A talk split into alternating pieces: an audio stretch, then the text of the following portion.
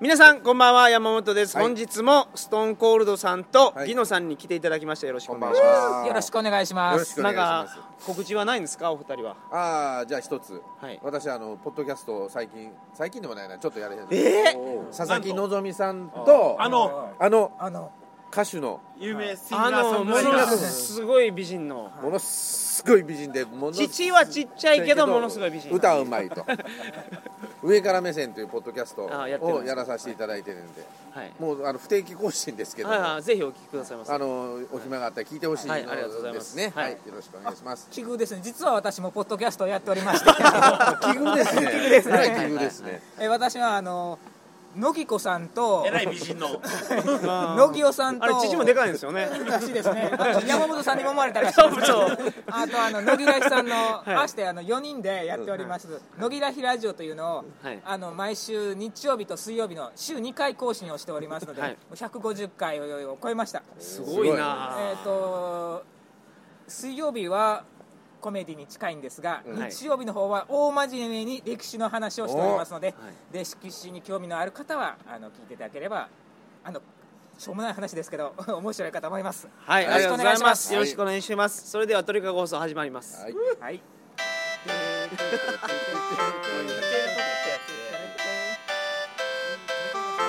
タクシーだからみんなそう歌ってる割とすごい感動するでもいや、あれ耳に残るんですね。それ他の人には絶対わかんないじゃないですか改めましてこんばんは鳥かご放送第427回をお送りします、はい番組に関するお問い合わせは info at mark tkago.net info at mark tkago.net までよろしくお願いしますよろしくお願いします。高知の観光地をロケ収録してますので第第2二週週第二週ですねはいついについに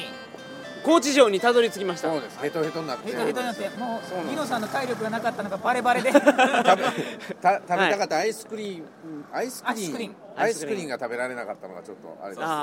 あまあ明日食べれますから高知名物そうそうそうそう 松山にも売ってます。松山コンビニ行ったら普通にアイスクリーム売ってます。知らない違うぐらいないえそれ違うぐらいないいやあの高知の高知のやつ高知のやつあの違うわあのコンビニにい売ってるアイスクリームですねそあうそうありますね高知にもあるわ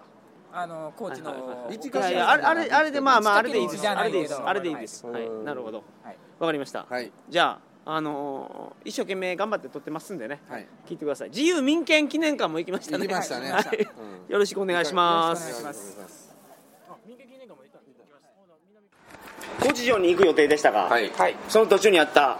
い自由民権記念館にやってまいりましたそうですねそうですね思いつきで自由は土佐の三冠よりという言葉が山間よりはい、あ山の間そうです山間山の間なんかねお酒の CM かなんかに使ってたんで、うん高知県民はみんなこの言葉を知ってるんですよはい、自由は土佐の山間より、はいのこれは植木枝森さんという方がはいおられまして、はい海南新市という、まあ、新聞のようなものはいの編集長をされてた方ですね、なるほどまあ、土佐は全体的にあの自由民権の波が訪れておりましたので、はいあのこういうの言葉も出てそう来てる来てた来たというそういう風土だったとなるほどなるほど自由活発な風土そうですね板垣大輔ですよねそうですね板垣シスとも自由は死せずというはい本当はちょっと違うんですよ言った言葉っていうの板は垣大輔が岐阜かどっかで刺されてるんですよ刺されてるんですよねそしてこの自由民権記念館には、うん当時刺されたはい小刀が、はい担当置いてありましたあねのーそうですねありました血はついてなかったですけどあれ吹いたんですかやっぱりやっぱ拭ったんでしょうね相原直文さんという方がはい小学校の先生なんですけど、いその人が指したそうなんですがなんで刺したんですかやっぱりあの自由民権運動が気に入らんとその思想が、うんうんやっぱりまた当時は身分差別はあってもしかるべき当然のもんであるという考え方が学校の先生が武武士そうですね今ではもうあの左翼の塊と言われてる学校の先生がそうですね日教祖の あれなんだけど当時はそうそうあの身分当時はさすほどさすほどイラッとしそう、はいところがですよ、はいこの板垣大輔さんは心が非常に広いお方で、うん自分を刺した人を許してるんですよ、赦免してくれとあの人の罪を許しちゃってくれって天皇に直訴してるんえですよ天皇にそう天皇に直訴できる立場の人この人そういう板垣さんはやっぱりあの倒幕派の重鎮いうかああその流中し心入れのとると流し入れとるからそこまで話がいくというなるほどなかなかいませんよだからあの意外に板垣大輔さんっていうのは上司で、はい坂本龍馬が合子に対して板垣大輔上司だから身分の違いはあったんだけど結構坂本龍馬に援助してるというか坂本龍馬の脱藩の罪を許す運動をしたりとか、あー僕のイメージではですよ、んはい後藤翔二郎と板垣退助は結託してそうそう龍馬を蹴ったりそ武う井そうさんそをうそう殴ったりそうそうそう漫画漫画僕もそのイメージだったんですけどあれはでしょ逆なのでしょでも意外や意外いろんな人をあの、えー、と戊辰戦争で会津若松を攻めていくっていうはいはいはい側の人なのにいざ戦争が終わったら会津藩のことをいたわったりとかしてるんですよで龍馬が死んだ後の龍馬坂本家ですね、はいはいあと坂本龍馬と結婚できなかった千葉貞子あ千葉道場の一人娘鍼灸院って言って針の先生になるんですけど、はい千葉さんの子さんそうです、んで小川玉木がやってたんですよそうそうあれは浜はえそう浜ちゃんとやってたよねああのーダウンタウンの浜田雅はい俊が龍馬役のドラマでーはいはいはいあの15えっ、ぐらい前とです何でしたっけ龍馬にお任せあそうそうそうそうあの時のもう小川玉木めちゃめちゃ可愛かったですそうですねでその千葉さ佐な奈子子の鍼灸院に、あの患者さんを紹介してるんですよああ板垣さんが板垣さんがはいそれぐらい面倒見まくったっていうもうめっちゃええ人やったっていうあ本当はすごい板垣さんでも後藤翔二郎はいじめまくってたんでいすじよめねまくってたやつですそれでそれは間違いないそれは間違いないと思いますよやっぱり あの龍馬の手柄を横取りしたとか言っても言われてますからね、ああ俺が考えたでって言ってえー実際は自分が最後にねけど山之内陽道に言ったのは後藤翔二郎なんですよねそうですそうです許したってよいや許したってよっていうかあのそうそうもうあの言ったらと徳川家に大政奉還したらっていうその時に板垣大助はバリバリの倒幕派なんですよだから薩戸密約って言って薩摩藩とあの密約を交わして武器買ってるんですよでやったるでとうんいってやったるでいざ倒幕になったら武器持って出ていくでって言う一方で後藤翔二郎は平和的に解決しようとしてるか本ら当に平和主義者は後藤少女やったとあれはまあ下手でやった下と手やったんかその山之内陽道が目立つにはもう倒幕はもう目立たないからああはい穏はい健派で行くしかない薩長のサッチョの方が強いからなまあまあまあまあで入った方がよろしいとでやっぱりあの薩長と違って土佐藩っていうのは徳川恩子のはいはいはい徳川に恩があるから山内家はねそうそう山内家はねだからおっぴらに倒幕できんからっていうところもあったんやと思うんですあよあなるほどだから後藤翔二郎と板垣退助はも真う逆や真逆なるほどその倒幕派だった人が自由民権というなんかちょっとちぐはぐかなっていう気はするんですよまあ、自分刺した人を許すぐらぐらいいでですすかからそうらしですかもよ天皇陛下に言うんでしょ言うんです許しよたってくれと許したってくれとザクッと刺したというかそうさっと刺しかすったぐらいじゃないですかねまあ致命傷じゃなかったらしいです7箇所刺されたけどな7回も7回も刺されてるんですかそうですそれ許します そうです普通普通許す許さんの問題なくて死んでますねあーでチクチクチクチクやられてその時に言ったんですね板垣シストも自由は死せず本当は、はい我死するとも自由は死せんと言ったそうです板垣っていうな自分の名前は言ってなかったっていう、はいはでその時にその治療に当たったん後藤新平という後の NHK の初代総裁になる人がいるんです、えその 人が、まあ、医者だったから、はい見てたんですけどその時に、あの「殿下本会でしょ」って言ったんですそれが言えて本望でしょって言ったんです自由民権運動を可能あなたがそういやこのセリフこん言いたなかっセたリフを残せたとそうそうそれは良かったんじゃないですか言うてでニヤなリんとか五右衛門が石川五右衛門が捕まってあれ釜茹でかなんかになってるでしょ、はいあの時も五右衛門シストもなんたらかんたらって言ったんじゃなかったあでしれたっ子け供を持ち上げたんでしょいや全然わからないです違ったっけもう全然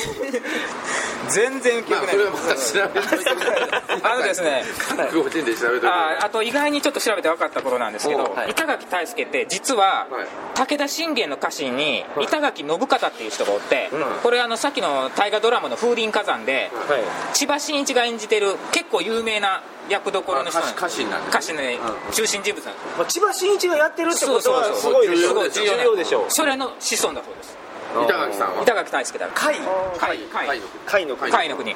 レコーダー持ってあっちゃったらいかんですねあっちで だか はいらあの倒幕の時に、あの武田の家臣の集まりの人たちもいるんですよやっぱ幕府側にはいますよねでそういうところに行って自分が、まあ、板垣退助で信方の子孫であるって言って平和的になだめることができたら最しい初は乾大好きだったそう乾退助やっぱり名前を名乗ってなかった復興したいう形になりますよねどういう意味ですかつまり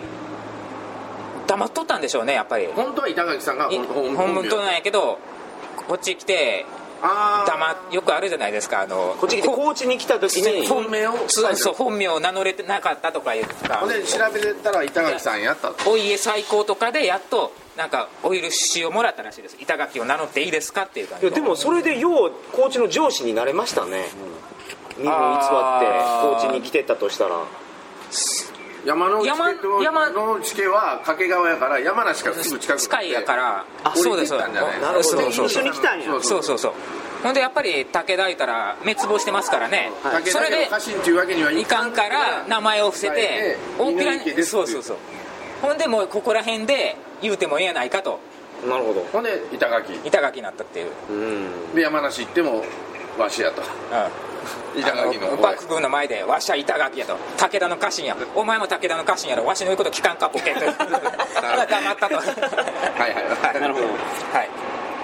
なるとほころで今11月の15日なんですけど、はいはい蚊に刺されました 僕どほんまや海藻 高知あ紅茶紅茶あったかいですからねははいい、でははい次こそ次こそ高知城憧れの高知城へ高知向かい城ましょうはよいかんと閉まります閉まるんですよねああいうのってそうですはいじゃあは行いきましょうはい行きましょうはいはいはい本日最後の観光地高知城にやってきましたやってきました行っねてきました高知城は国宝だったと思うんですけどはいいつの間にか国宝からおろおろされたとはい戦前は国宝だったんですがはい えらい前ですねああの太平洋戦争の前は、はいで今の価値観では重要文化財に当たるそうですで今国宝なのは松本城姫路城犬山城彦根城この4つだけなんですよでやっぱり松本松本城と彦根城っていうのは1600年代に建てられてるからやっぱ古いんですよね、はいはいそれに比べてこれは新し江い戸中期に一遍再建してしまってるんで新しいね江戸中期やったらええやないですかええと思うんですけどそうしかもこの内ぶあのお堀がありますよね、お城って、お堀の内側に建てたもんが全部残ってるのは日本でここだけなんですよあえーそうですよそうなんです丸丸の内じゃないなんなんていうんですかここにの内側の本丸本丸が本丸が残ってるのはここだけしっかり残ってるのはしっかり残ってるであのに忍び返しっていうはいはいあの忍忍者者がが来来たら返すやつあれが残ってるもんここだけなんですよでも国宝ではないんですた残念ながら残念 ながらそれやっぱ今の時代に忍びがいないからじゃないですか確かにこれねやっぱりね階段がすごい急でしょそうこれ攻めにくくしてるんですよね多分そうですねあ上がりに襲ってこれないようにああもう上がるの自分が悪いようにしたよでも天守閣ってあんまり用途がなかったそうですよお殿様は普段上がらんかったってあそうなんですかなんか威厳を保つための存在みたいな感じになりつつあるっていう感これじでが高知城外房すごいですねこれえージオラマですねジオラマ何やったんですかすごい広いですね今だから高知の町はこの高知城の城下町がそのままあ残ってるの空襲はない残でっすてよるというかだからそこがそのまま町として発展してますね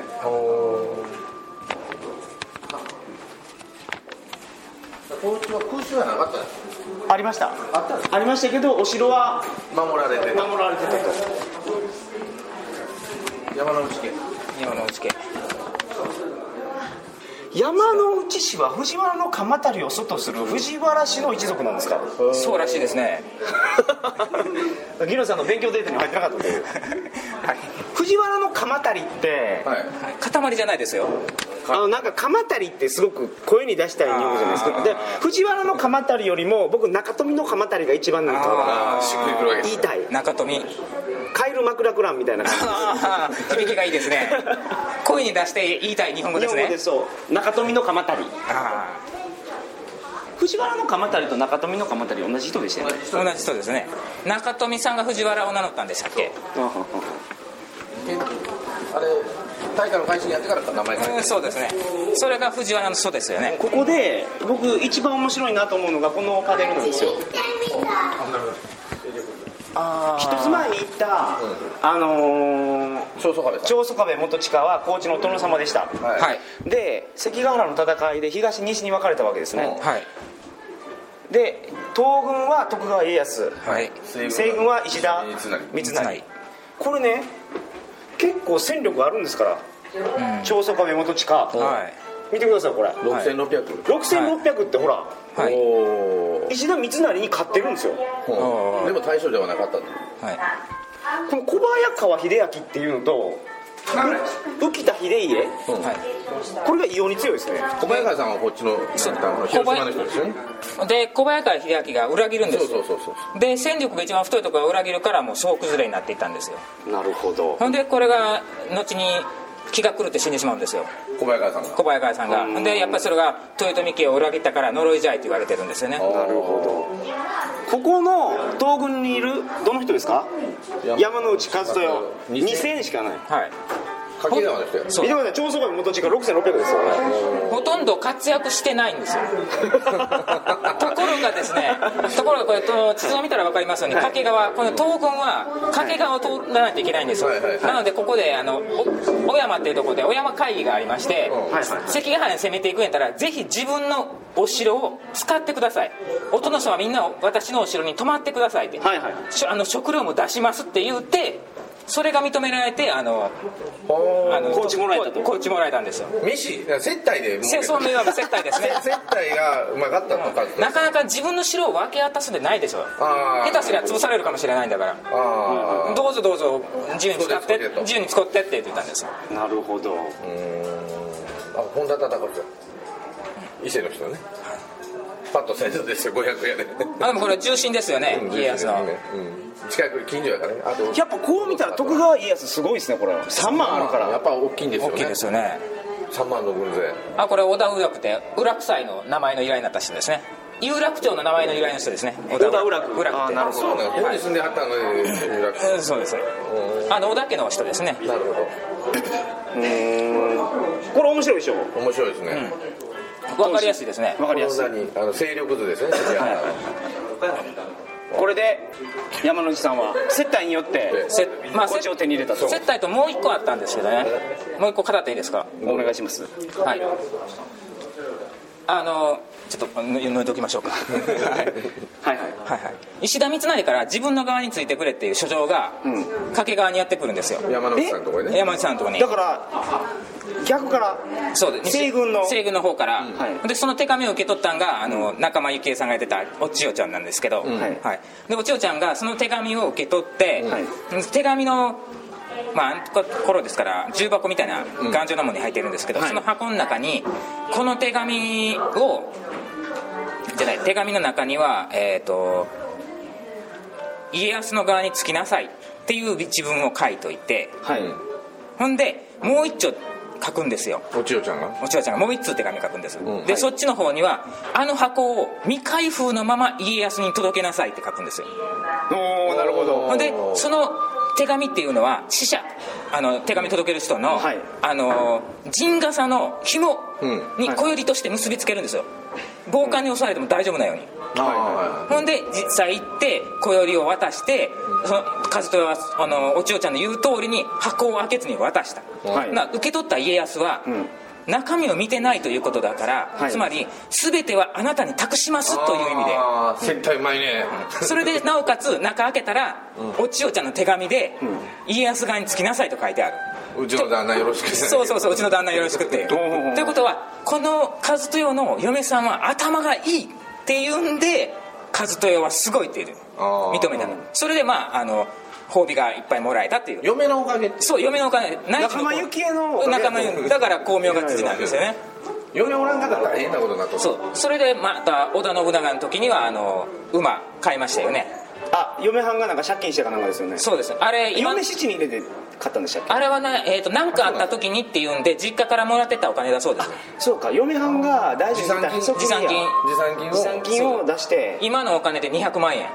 でも車を買うたようなもんそうです200万円の車交代のものですというかそれからようここまで上がりましたねもう接待と嫁の力簡単したはだからこの掛川っていう場所が良かったんですよこれが単関係ないとこやったらもう全く浮かばれんかったはずですよ誰にもでも多分家貸せ城貸せって言ったのも嫁やないんですか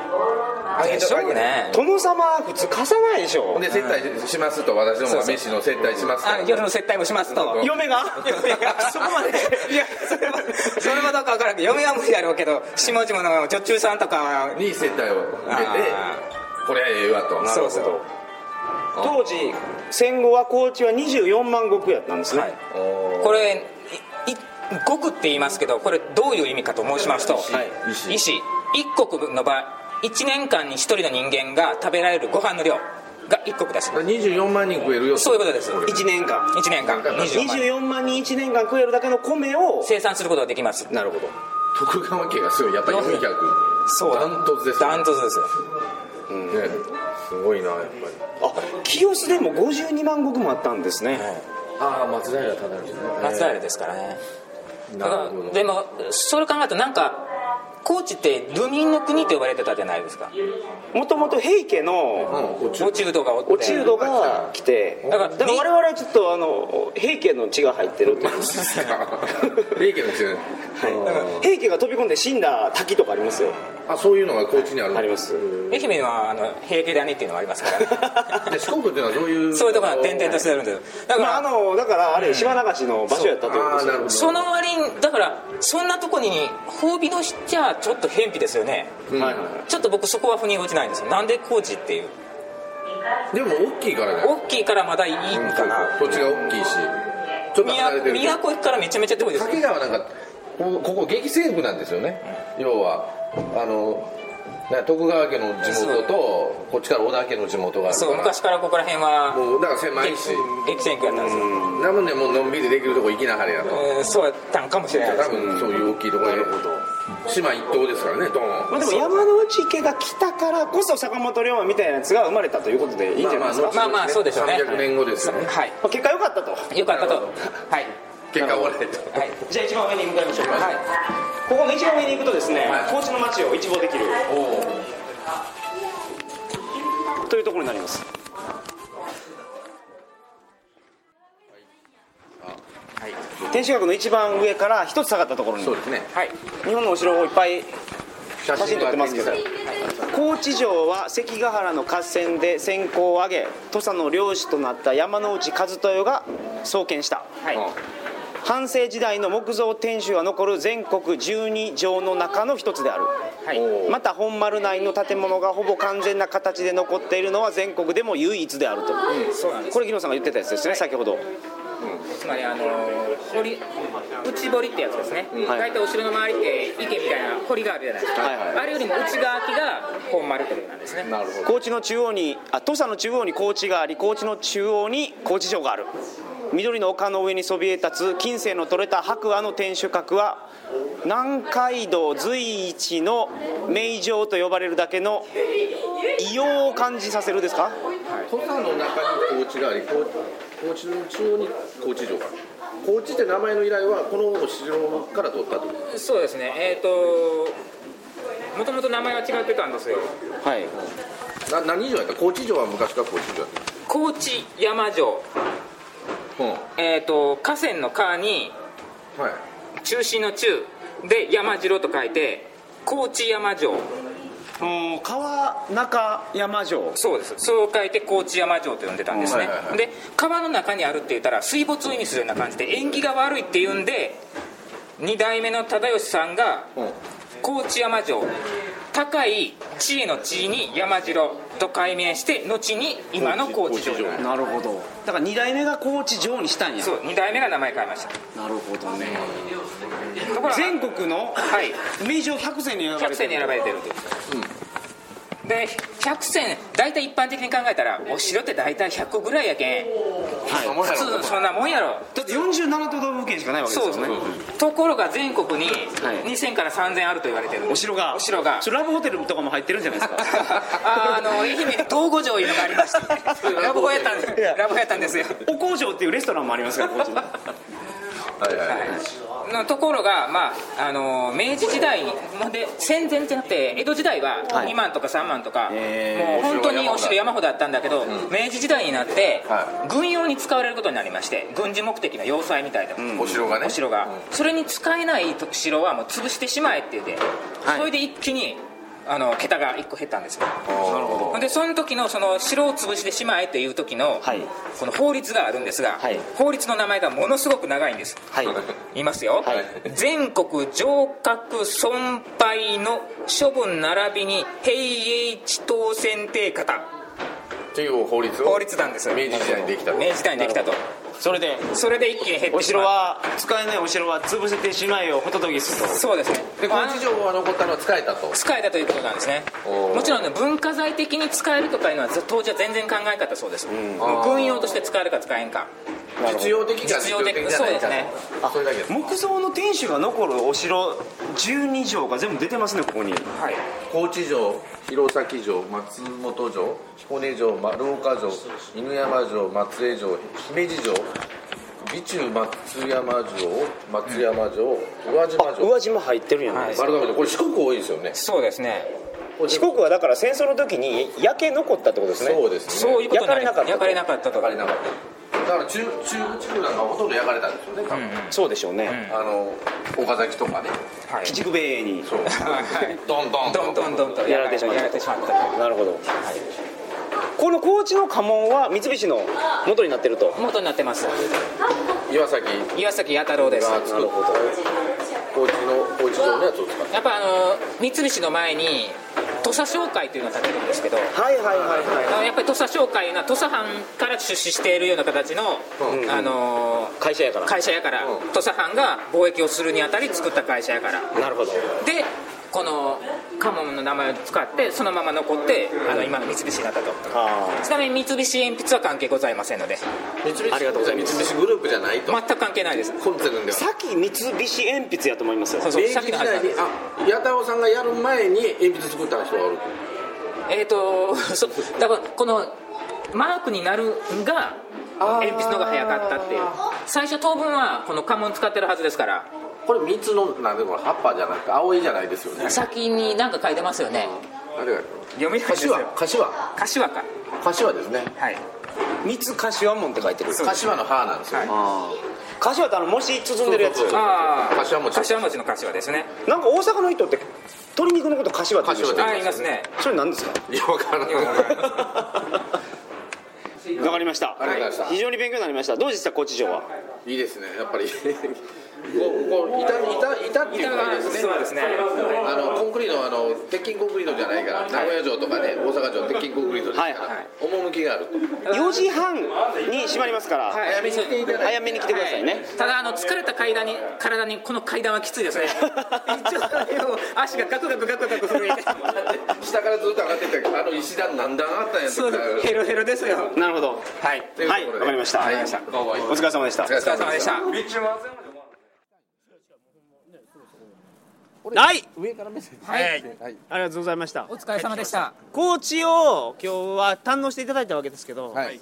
ストーンさんはどこが良かったですか僕はあの龍馬記念館初めてそうちゃんとあのなんかお手紙がいっぱい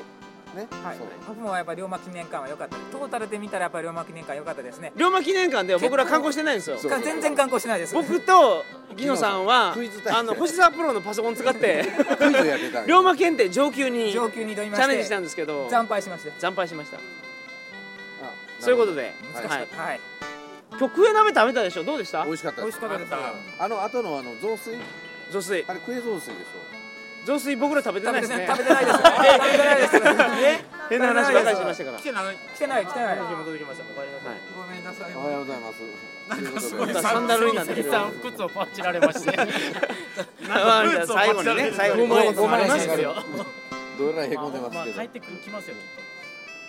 ということでということではいすいませんでしたお疲れ様です僕のせいですいませんでいしやいやいやいやたでは今から二次会に行きますのでよはいろしくお願いしますコーチの夜を満喫はいお疲れ様でした疲れ様でしたそれでは皆さんおやすみなさいませおやすみごめなさいませんなさい撮ってたんですか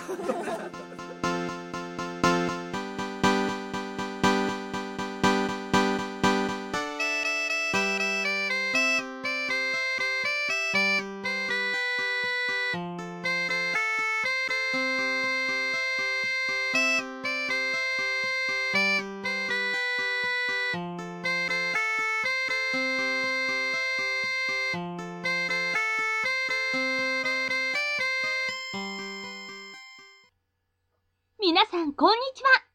ネットラジオ、桜通信の CM です。六流作家、桜つよしと、鳥かご放送の山本さんという二人の変態が繰り広げるお下列トーク。死後の世界、ドラえもん。地球最後の日、先駆け男塾にドラゴンクエストと毎週様々なテーマについて身勝手な超ド級ド変態話を提供するのが桜通信です。まあ、そんな感じです。